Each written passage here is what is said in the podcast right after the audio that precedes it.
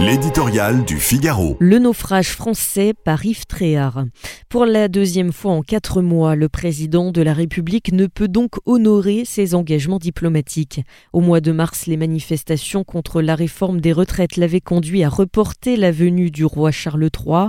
En ce début de semaine, il doit annuler sa visite d'État de trois jours en Allemagne. 40 000 policiers n'arrivent pas à maîtriser le chaos, avertit sans nuance le quotidien germanique Bild Zeitung.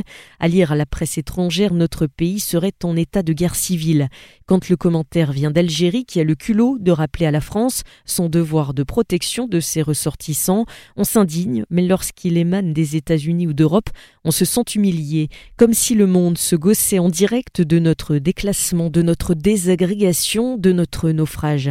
La France a certes la réputation d'être un pays éruptif, jamais satisfait, ce qui fait aussi son charme. Elle a souvent l'humeur maussade et changeante, mais ces derniers temps, de crise en crise, elle offre un spectacle inquiétant, peu sympathique, celui d'un pays hors de contrôle où les colères s'additionnent dans une atmosphère irrespirable.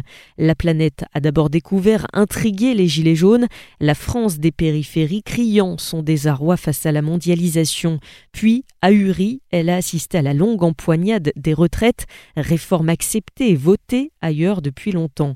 Et maintenant explose cette jeunesse qui casse tout. Celle-ci n'est pas toute la jeunesse française, mais donne l'image détestable d'une nation encagoulée, ensauvagée, tiers-mondisée, qui n'a plus le respect d'elle-même. Ses élus et ses forces de l'ordre sont défiés et menacés de mort par des gamins sans éducation, encouragés par quelques irresponsables de gauche qui soufflent sur les braises de l'incendie et ont une singulière conception de la dans un an, c'est ce pays qui accueillera les Jeux olympiques d'été. La question n'est pas de savoir s'il sera prêt, mais s'il sera digne de cet événement.